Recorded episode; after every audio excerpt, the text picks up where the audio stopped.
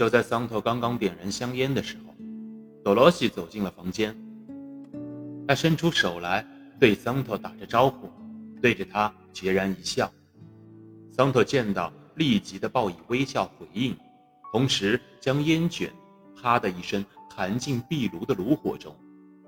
人们一见多罗西，首先注意到的必定是他的秀发，他的头发像是早先香间蹭得锃亮的铜水壶那样金光闪闪，吸收了所有的炉火的火光，偶尔反照一下，多么曼妙的秀发！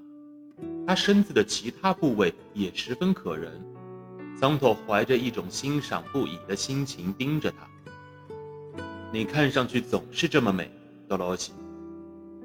当多罗西靠近，一屁股坐进壁炉前一张深深的皮椅子里的时候，桑托对他说道：“桑托倚坐在他椅子的扶手上，低头温柔的、细细的瞧着他那光辉璀璨的金发。”德罗西抬起头来，看着桑托，有意无意地问着他。